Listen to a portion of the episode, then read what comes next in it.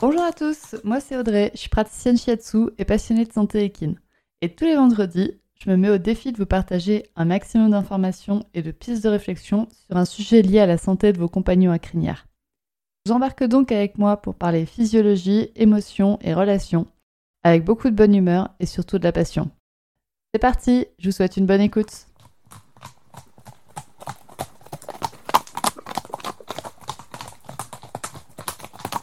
Bonjour à toutes et bienvenue dans cet épisode. Je fête aujourd'hui un anniversaire un petit peu particulier parce que le 21 mai 2021, c'était mon dernier jour en tant que salarié. Ça fait donc un an que je suis 100% à mon compte et dédié à mon activité professionnelle de Shiatsuki. Je voulais donc revenir avec vous sur cette année qui vient de s'écouler et qui a été très très riche pour moi. Je vais essayer de tourner cet épisode de la manière la plus pédagogique possible en essayant de vous lister les étapes par lesquelles je suis passée pour en arriver à cette journée quasi fatidique du 21 mai 2021 où je disais au revoir à mes collègues et surtout à mon patron.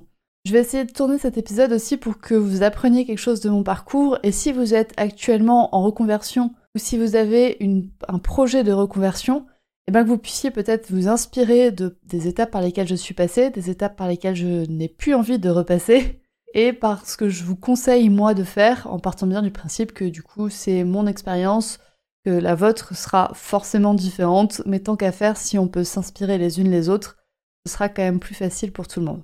Donc premièrement, je vais revenir sur mon parcours avant mai 2021. J'ai eu un parcours relativement classique. C'est-à-dire que j'ai été au collège, j'ai été au lycée, j'ai passé mon bac scientifique à 18 ans, et ensuite je me suis dirigée vers une classe préparatoire. Mon but à l'époque c'était d'être ostéopathe, et puis on m'a dit que pour être ostéopathe il fallait forcément être vétérinaire, donc je me suis dit que mon but dans la vie ce serait de devenir vétérinaire. Donc c'était la classe prépa BCPST, bio, chimie, physique et sciences de la terre. Sauf que en prépa, bah, je me suis rendu compte que non seulement les, études de vétérinaire étaient hors de mes capacités intellectuelles, mais aussi hors de mes capacités émotionnelles. C'est-à-dire que je me suis rendu compte que pour moi ça allait être impossible en fait d'euthanasier un animal, c'était absolument hors de question, c'était pas ce que je voulais. Donc du coup, en plus de notes relativement médiocres en classe prépa, eh ben ces deux faits ont fait que je me suis redirigée en cours de ma classe préparatoire et je me suis redirigée du coup vers une école d'ingénieur en géotechnique. Je pouvais faire ça parce que bah, du coup on a aussi de la géologie en classe prépa et donc c'est ce vers quoi je me suis dirigée pour éviter de perdre deux années d'études. Je reviendrai sur ce perdre deux années d'études. Donc du coup après je suis partie en école d'ingénieur pour être géotechnicienne, donc un cursus en trois ans. J'ai eu la chance de faire une année d'Erasmus aussi en Norvège, donc qui a marqué, euh, qui a quand même beaucoup marqué ma vie, autant d'un point de vue professionnel que d'un point de vue personnel. Je n'ai pas redoublé mes années d'études, ce qui fait que à 18 plus 5, donc à 23 ans, j'ai été diplômée de mon cursus d'ingénieur. Et au moment-là, bah, je me suis dirigée vers le salariat parce que c'était euh, ce qu'il fallait faire. En gros, il fallait un CDI dans sa vie. C'était un peu une des seules voies qui était possible. Tout mon entourage m'a incité à aller vers un CDI, vers le premier CDI qu'on me proposait parce que tu te rends pas compte, tu as de la chance d'avoir un travail salarié. Je me suis donc retrouvée salariée dans une grande entreprise du BTP. C'est une entreprise qui compte plus de 5000 employés, donc c'est quand même assez important. C'est pas une des plus grosses du BTP, mais quand même, ça compte parmi les majors. J'y suis restée deux ans et demi, et puis ensuite, je suis passée dans un bureau d'études, qu'on appelle familial. C'est-à-dire un plus petit bureau d'études où on était une petite vingtaine d'ingénieurs et des équipes de foreurs, etc. Et là, j'y suis restée aussi deux ans. Donc j'ai fait deux ans et demi de salariat. Pendant ces deux ans et demi de salariat, je me suis formée au shiatsu. Pour la petite histoire, j'étais même pas encore diplômée, j'avais même pas encore mon diplôme en main, que je m'étais déjà inscrite pour une formation de reconversion, à l'époque en coach check-in. Puis cette formation m'a pas vraiment servi à devenir coach check-in, mais elle m'a servi personnellement, et ce qui fait que je me suis dirigée après vers le shiatsu. Je me suis donc formée pendant un an et demi au shiatsu, et puis je me suis aussi formée sur des petites formations complémentaires ou des, ateliers ponctuels, donc des petites choses qui font que je suis devenue bah, l'humaine que je suis aujourd'hui, la soignante que je suis aujourd'hui et la cavalière que je suis aujourd'hui. J'ai attendu la fin de mon salariat pour me former sur des formations plus longues, comme la formation en kinésiologie, la formation en phytothérapie. J'ai aussi fait une formation en fasciathérapie. Donc tout ça, c'est ce que je regrouperai sous mes études de shiatsu. Même si c'est pas forcément du shiatsu, mais ça me permet de proposer des séances et de proposer des séances les plus complètes possibles à vos chevaux. En janvier 2021, suite à différents événements qui sont passés dans ma vie personnelle, je me suis dit non mais c'est plus possible. Audrey, toi ton rêve c'est de travailler avec des chevaux. Donc maintenant, tu te prends un peu en main et tu vas aller faire ça. Ça sert à rien de rester salarié pendant 70 ans. Toi, ce que tu veux, c'est pas être salarié, c'est pas rester dans le BTP. Donc tu te prends en main et t'essaies de vivre ton métier des chevaux. Donc au moment là, j'ai pris un accompagnement avec l'APEC. L'APEC, c'est l'association pour l'emploi des cadres. Donc si vous êtes cadre, sachez que vous cotisez systématiquement pour l'APEC. Donc sur votre fiche de paye, il y a une petite ligne et tous les mois, il y a un peu d'argent qui est versé à l'APEC. Et l'APEC se charge en fait de faire évoluer votre carrière professionnelle. Donc elle peut vous faire évoluer autant au sein de votre métier que autant en dehors de votre métier. Donc moi quand même, ils ont été un peu surpris, un peu désarçonnés, on pourrait dire quand je leur ai dit bah moi en fait, je veux plus être cadre. Est-ce que vous pouvez quand même faire quelque chose pour moi? Ils m'ont dit bah écoutez, on va essayer de faire quelque chose. On vous avoue qu'on n'y connaît rien du tout dans le milieu équestre. Par contre, dans le milieu de l'entrepreneuriat, on y connaît quelque chose, donc on peut vous accompagner là-dessus. Je me suis aussi lancée en avril 2021 dans la formation de la BSB Academy de The Bee Boost. C'est une formation en 4 mois qui vise à poser des bases saines pour son entreprise. C'est donc la formation que j'ai suivie et qui m'a vraiment aidée. Ça a vraiment pris le relais avec l'APEC. Avec l'APEC, en fait, je m'étais rendu compte que j'avais besoin d'être accompagnée. Et avec la BSB, j'ai été vraiment bien accompagnée et j'ai vraiment posé des bases ultra solides sur mon business. Et puis suite à la BSB, bah, je me suis rendu compte que ouais, je devais passer chef d'entreprise. Je devais pas être juste une praticienne en shiatsu équin. Je devais aussi être une chef d'entreprise. Je devais avoir une vision pour mon entreprise. Je devais savoir où je voulais aller. Je devais savoir comment je voulais y aller. Et donc j'ai pris après d'autres euh, petites formations et aussi des, des et aussi des ateliers ponctuels pour bah, pour m'aider à mieux communiquer, pour m'aider à mieux me positionner, plein de petits trucs comme ça. Et actuellement, je suis la formation Legal Process de Madame la juriste pour poser des bases juridiques à mon entreprise parce qu'en fait, j'avais totalement oublié de faire ça. J'avais totalement fait l'autruche sur cette partie de mon entreprise. Je voulais pas entendre parler de juridique, jamais, jamais, jamais. Et puis quand même, c'est une grosse épée de Damoclès que j'avais au-dessus de la tête, donc je m'y penche maintenant. Et du coup, qu'est-ce qui s'est passé pour moi en un an? Donc il y a un an, bah, je quittais mon monde salarié. Je me disais bon bah je vais me prendre 10 euh, jours de vacances et puis après euh, je vais travailler sur mon entreprise. Et puis le premier mois d'activité, donc le mois de juin 2021, j'ai fait deux séances. J'ai fait deux séances de shiatsu et là je me suis dit putain euh, en fait ça va être compliqué. Je me suis dit en fait c'est pas du tout comme t'avais prévu parce que t'avais pas prévu ça. T'avais prévu de faire une dizaine de séances, voire une vingtaine de séances par mois et là t'en es à deux comment tu vas faire pour vivre?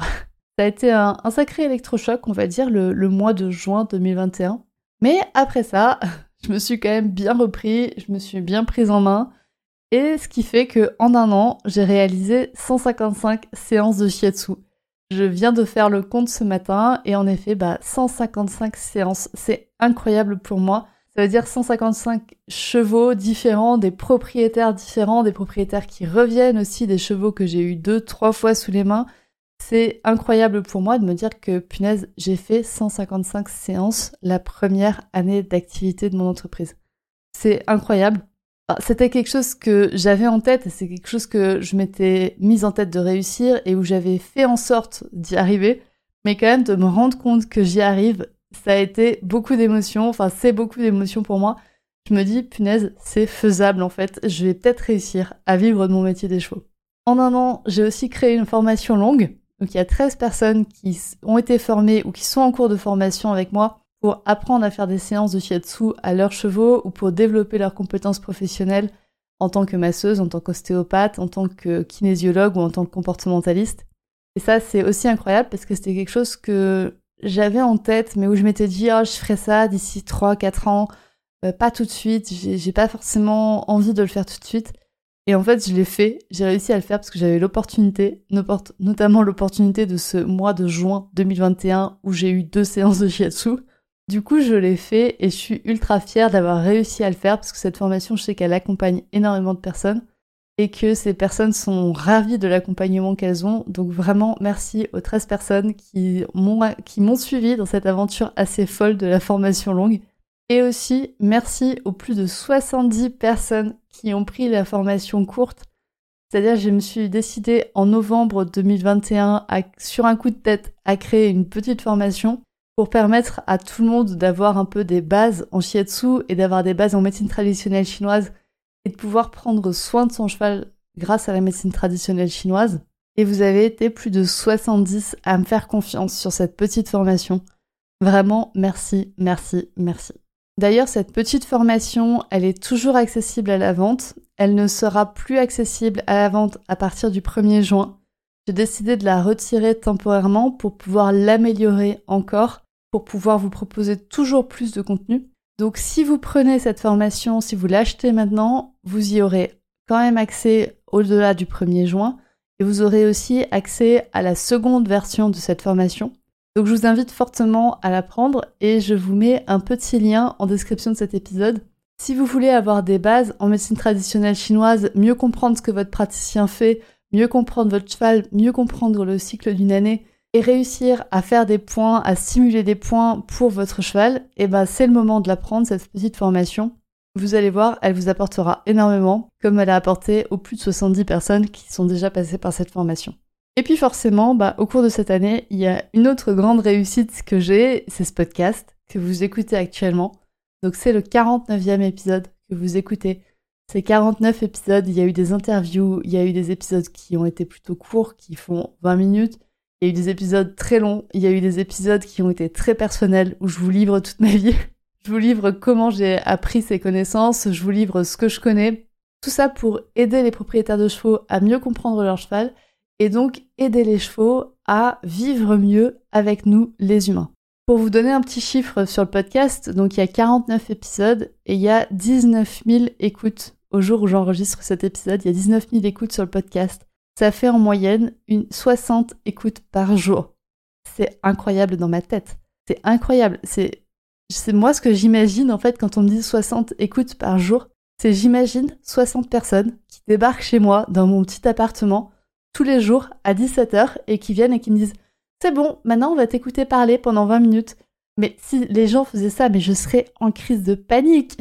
Donc c'est vraiment une très grande fierté pour moi d'avoir ce podcast et de réussir à vous transmettre les connaissances que j'ai et de, réussir à faire en sorte que votre cheval vive mieux avec vous et que vous, que vous, vous viviez mieux avec votre cheval. Donc c'est vraiment une immense fierté que j'ai. Je vous glisse aussi une petite euh, demande dans cet épisode de podcast, c'est que le podcast est totalement indépendant, c'est-à-dire qu'il n'est pas financé par de la publicité et j'ai l'intention de faire en sorte que ça le reste. Donc si vous avez envie de soutenir ce podcast, si vous avez envie de soutenir un média qui aide vos chevaux à aller mieux et qui vous aide à mieux comprendre vos chevaux, je vous invite à faire un don sur Tipeee. Donc Tipeee, c'est une plateforme qui permet de récolter des dons pour des créateurs de contenu. Donc le podcast est dessus. Donc tout ce que vous donnez me permet vraiment de faire évoluer le podcast et de faire évoluer le bien-être envers les chevaux. Je vous ai donc donné un peu mon parcours qui a mené donc au 21 mai 2021, mais aussi à l'année qui vient de s'écouler. Et souvent, il y a une grande question qui revient, c'est est-ce que je gagne ma vie avec les chevaux? La réponse c'est oui et non. oui, parce que sur les derniers mois, j'ai réussi à sortir un salaire complet pour mon activité. Et non, parce que c'est pas trois salaires complets qui représentent une année de revenus et qui sont significatifs pour une année de revenus. Je distingue vraiment le fait d'avoir un salaire ponctuel et d'avoir une moyenne. Je distingue aussi le fait d'avoir un salaire qui me permet de vivre tous les jours et mon objectif de vie, notamment en termes d'épargne et en termes de sécurisation de mon activité. Et je tiens aussi à vous rappeler que mon objectif de vie financier, il est certainement différent du vôtre. Chaque situation personnelle et chaque situation financière est unique. Donc, vivre de son activité, ce sera peut-être vrai pour moi, ce sera peut-être faux pour vous, ou peut-être que avec l'argent que moi je dégage aujourd'hui, vous vivriez très bien. Et inversement, voilà, je vous rappelle aussi que moi je vis en Ile-de-France, donc mon objectif financier n'est pas du tout le même que si j'habitais encore chez mes parents en Moselle. Et puis du coup, cette réponse à la question est-ce que je gagne ma vie, elle en amène souvent une autre, mais comment tu fais pour gagner ta vie? Et donc là, je vais essayer de vous faire une petite analyse de ma situation actuelle et de comment j'en suis arrivée là. Si vous êtes en reconversion professionnelle ou si vous avez le projet de le faire, je vais essayer de vous poser des questions, je vais vous dire ce que moi je referais, ce que je referais pas, Et je vous invite vraiment à vous poser les questions pour vous, votre personnalité propre, votre situation propre. Gardez bien en tête que ce qui est vrai pour moi est peut-être pas vrai pour vous. Je vais donc diviser en trois points ce que je ne referai pas au cours de ma vie, ce que je referai à peu près et ce que je referai exactement pareil que ce que j'ai fait. Donc ce que je referai pas du tout du tout, c'est aller jusqu'au burn-out euh, plus de deux fois. On va dire j'y ai été au moins deux fois au burn-out et je pense qu'en fait j'y ai été une troisième fois pendant ma classe préparatoire, mais que personne s'en était rendu compte. Et c'est vrai que le burn-out est lié à mes changements de poste salarié. Le premier changement de poste, ça a été un burn-out. Le départ final des postes salariés, ça a aussi été un burn-out. Et franchement, entreprendre quand vous êtes bas moralement, donc que ce soit en burn-out, que ce soit en dépression, que ce soit en anxiété chronique, enfin il y a, y a plein de choses font que vous n'êtes pas très bien émotionnellement. Et vraiment, ça c'est pas ouf. C'est vraiment pas, pas fou de se dire je vais entreprendre alors que je suis pas bien du tout. Essayez de faire en sorte de vous soigner avant d'entreprendre. Ça vous facilitera énormément de choses. Ou de vous faire accompagner pendant que vous entreprenez pour guérir grâce à votre entrepreneuriat. C'est totalement possible de guérir grâce à l'entrepreneuriat. Mais prenez bien des précautions et si vous pouvez, essayer de vous lancer avant d'être au stade de craquage nerveux. Ça, ça vous aidera vraiment parce que vous allez y gagner du temps. Je pense que moi, mon évolution au cours d'une année et le fait que j'arrive de mieux en mieux à me positionner, est aussi en lien avec le fait que bah, je vais de mieux en mieux moralement et émotionnellement.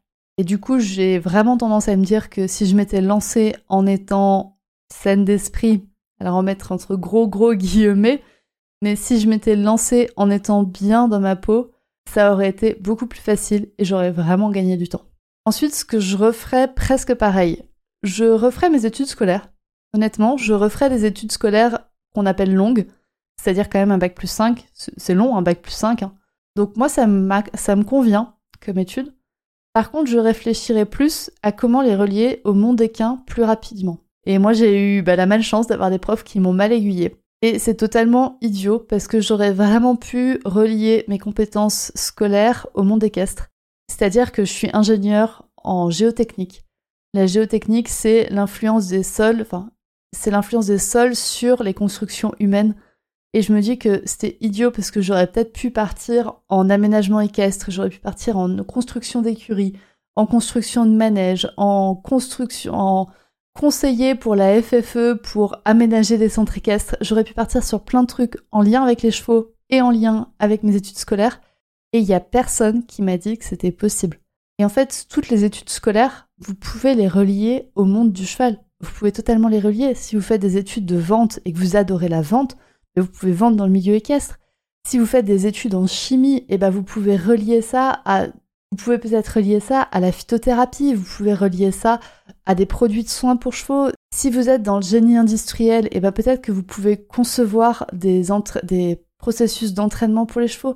Vous pouvez peut-être concevoir des outils pour aider les chevaux. Enfin, vraiment, je pense que on est trop bridé quand on pense à nos études scolaires et on sort pas assez et on cherche pas vraiment les compétences annexes à nos études scolaires et ce qui pourrait nous permettre de travailler avec des chevaux. Donc ça, c'est un peu un regret. Je, suis contente d'avoir fait mes études, mais je suis triste qu'il n'y ait pas un professeur qui m'ait dit mais tu sais, tu peux relier ton ta passion des chevaux avec d'autres compétences plus classiques, on va dire. Ça amène donc au deuxième point, je me ferai accompagner pour savoir ce que je veux dans ma vie. Donc ça, je l'ai fait. Je me suis fait accompagner, notamment par l'APEC. Mais je me ferai accompagner plus tôt. C'est-à-dire que je me pencherai plutôt sur qu'est-ce que je veux, moi, dans ma vie, et comment l'avoir. Qu'est-ce que je veux comme euh, mode de fonctionnement Est-ce que je veux être salarié Est-ce que je veux être entrepreneur Est-ce que je veux travailler à mi-temps Est-ce que je veux avoir beaucoup de vacances Est-ce que je veux avoir peu de vacances Est-ce que je veux travailler dehors Est-ce que je veux travailler dedans Tout ça, c'est des questions que je me suis posées en fait seulement l'année dernière, donc c'est très bien de me les être posées, mais je le ferai plus en amont de ma vie. Et le dernier point que je referai presque pareil, c'est mes études de shiatsu.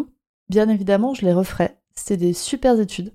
Mais je choisirais mieux ma formatrice. Je la choisirais peut-être différemment. Pour ne pas tomber dans le point à ne surtout pas refaire qui était le burn-out. Parce que je pense que ma formation en shiatsu et surtout ma formatrice en shiatsu a été une des raisons de mon burn-out.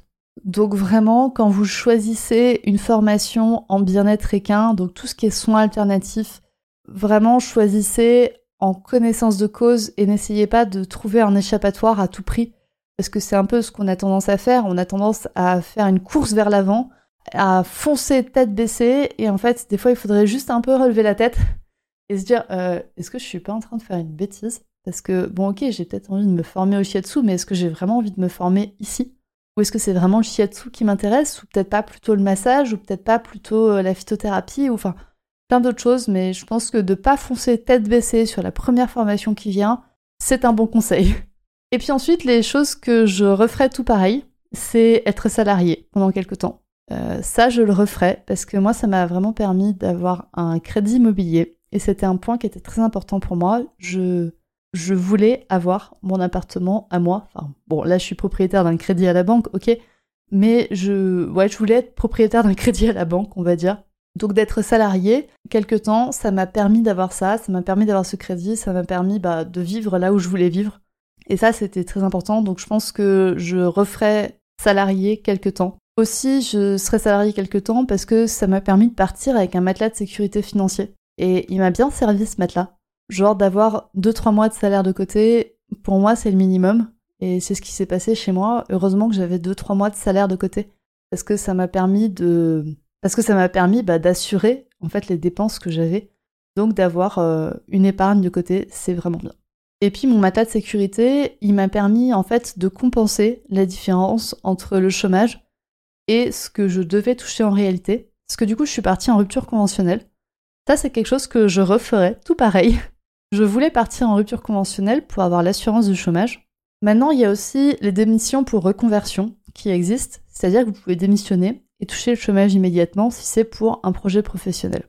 Donc encore une fois, moi je m'imaginais pas euh, partir de mon métier de salarié sans avoir un filet de sécurité. Et mon filet de sécurité, c'était le chômage et c'était d'avoir de l'épargne de côté. Ce que je referais tout pareil, tout pareil, c'est aussi de me faire accompagner en continu. Donc de prévoir un budget formation continu, autant pour le milieu équin que pour le milieu entrepreneurial. C'est quelque chose que je me suis rendu compte, mais me faire accompagner en tant qu'entrepreneuse, en tant que chef d'entreprise, c'est aussi important que d'avoir des formations équestres. C'est pas seulement les formations équestres qui vont faire que vous réussissez dans votre métier, c'est aussi toute la posture qu'il y a autour, c'est vraiment de vous considérer comme une chef d'entreprise, c'est de vous considérer comme à la tête de votre entreprise et c'est vous qui êtes responsable de ce que vous faites.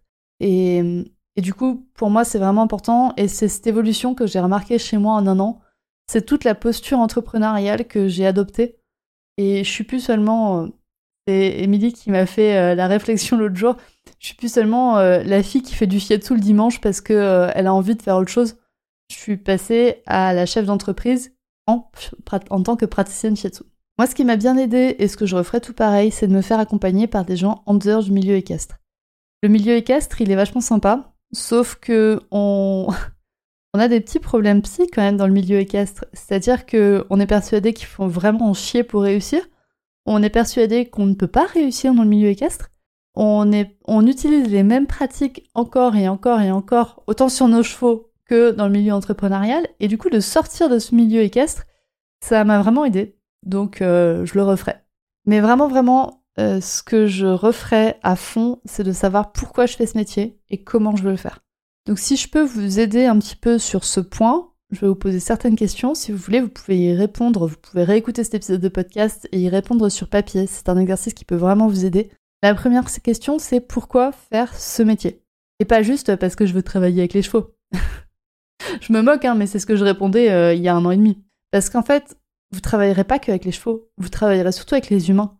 C'est pas les chevaux qui vont vous payer, c'est leurs humains. Ça, c'est vraiment un changement de perception à prendre en compte. C'est vous allez travailler avec des humains. Donc si vous aimez pas les humains, ne faites pas ce métier. Et la raison d'être de votre métier, elle doit être aussi en lien avec les humains. Parce que cette raison d'être, c'est ce qui vous fera sortir sous la pluie en plein hiver ou en plein cagnard en été.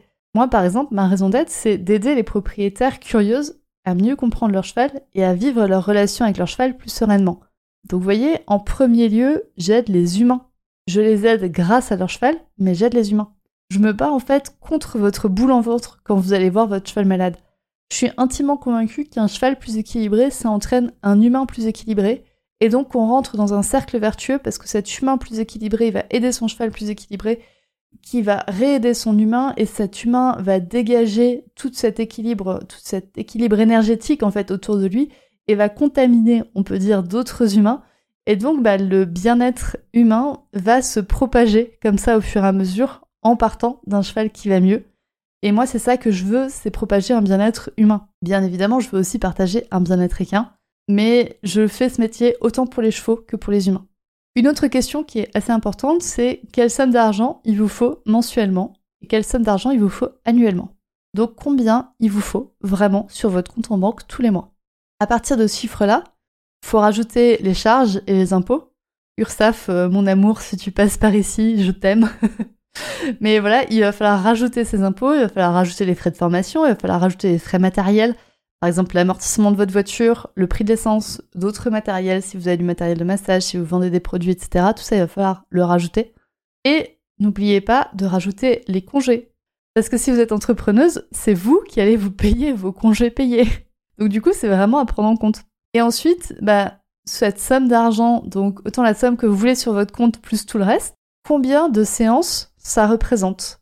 Donc vous divisez la somme d'argent que vous voulez par le prix de votre séance. Par exemple, moi, je sais qu'il me faut, si je fais que du shiatsu, il me faut 400 séances de shiatsu pour arriver à mon objectif. Du coup, est-ce que ce nombre de séances ou d'accompagnement ou de ce que vous voulez par, euh, par mois, donc du coup, est-ce que ce nombre de séances ou d'accompagnement ou de ce que vous voulez, il est raisonnable Par exemple, moi, 400 séances par an, ça fait en fait 40 séances par mois. Donc ça fait 10 séances par semaine. Vous voyez que 10 séances par semaine, euh, il faut se les enchaîner. Hein. Et vous pouvez faire cet exercice avec toutes les autres prestations que vous voulez. Et n'oubliez pas de ne pas mettre tous vos œufs dans le même panier, parce que c'est ce qui nous amène au point suivant de prévoir le pire. Comment ça se passe demain si vous vous cassez le petit doigt Et si vous vous cassez le pied? Et si votre cheval vous marche dessus et que vous devez rester hospitalisé pendant 8 jours? Et si le Covid débarque et empêche toute activité en dehors de votre domicile? Oui, ces situations ne sont pas du tout tirées d'une quelconque expérience personnelle, du tout, du tout. Mais c'est des points à avoir en tête. Comment ça se passe quand ça se passe mal? Qu'est-ce qu'est-ce que vous allez faire pour quand même réussir à avoir sur votre compte en banque l'argent qu'il vous faut tous les mois? Est-ce que vous avez épargné? Est-ce que vous avez d'autres sources de revenus qui sont indépendantes de vous? Pas Est-ce que votre business model peut marcher même si vous employez quelqu'un pour vous remplacer le temps où vous êtes malade? Donc tout ça, ça va être des questions qu'il va falloir se poser. Plus vous voulez poser tôt, mieux c'est. Je vous fais un petit instant publicité. Parce que si vous voulez en savoir plus, si vous voulez partir sur des bases solides pour votre projet équestre, je vous conseille grandement de faire appel à Amandine de développement durable équestre. Si vous voulez en savoir plus sur Amandine, on avait enregistré une interview ensemble lors du calendrier de l'Avent, donc vous pouvez le retrouver en description de cet épisode. Amandine, c'est une personne en qui j'ai pleinement confiance pour vous aider à développer votre entreprise. Elle sait vraiment ce dont elle parle, elle est du milieu équestre et en même temps, elle est en dehors du milieu équestre. C'est-à-dire que avec ses études, elle les a pas fait dans le milieu équestre, mais c'est une personne qui elle a réussi à raccrocher ses études au milieu équin et qui a réussi à combiner des compétences scolaires avec des compétences équestres. Donc vraiment, si vous avez envie de poser des bases solides et si vous avez envie de développer votre, euh, votre entreprise équestre, je vous conseille de faire appel à Amandine. Je vous mets un lien en description de cet épisode pour réserver un appel de 30 minutes avec elle qui sera gratuit. Et si vous passez par ce lien pour réserver votre appel et que vous prenez un accompagnement avec Amandine, vous aurez une surprise, mais uniquement si vous passez par ce lien. Je vous en dis pas plus. Amandine saura vous guider si vous lui dites que vous venez de ma part. On a donc fait le tour de ce qui s'est passé dans ma vie avant que je ne devienne entrepreneuse à 100%.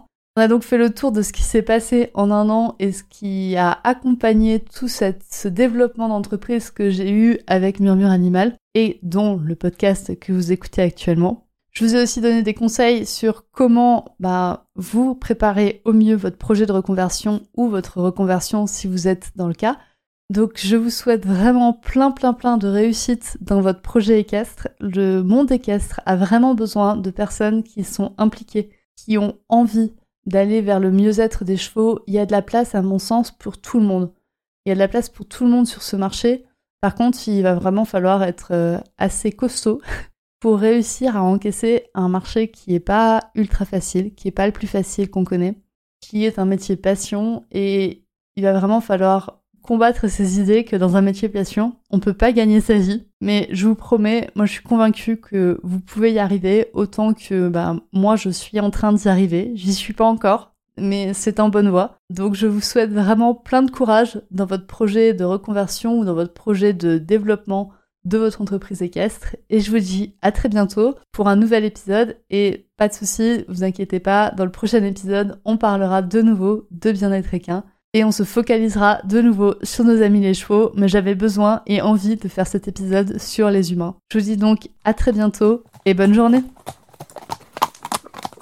Et voilà, c'est la fin de cet épisode du podcast Murmuréquin. J'espère que cet épisode vous a plu. Si c'est le cas, n'hésitez pas à venir me le dire sur Instagram ou par mail. Vous pouvez aussi partager l'épisode à une personne qui veut en apprendre plus sur les chevaux. Et si vous avez envie de soutenir un média qui a comme ambition de propager le savoir au plus grand nombre et ainsi d'améliorer la vie de nos compagnons à crinière, vous pouvez le faire dès aujourd'hui en faisant un don sur le compte Tipeee du podcast Murmuréquin. Je vous laisse donc le lien de mon compte Tipeee dans la description de cet épisode et je vous remercie au plus profond de mon cœur si vous m'aidez dans le projet fou de ce podcast qui est de rendre le savoir équin toujours plus accessible pour tout le monde. On se retrouve vendredi prochain pour un nouvel épisode. À bientôt!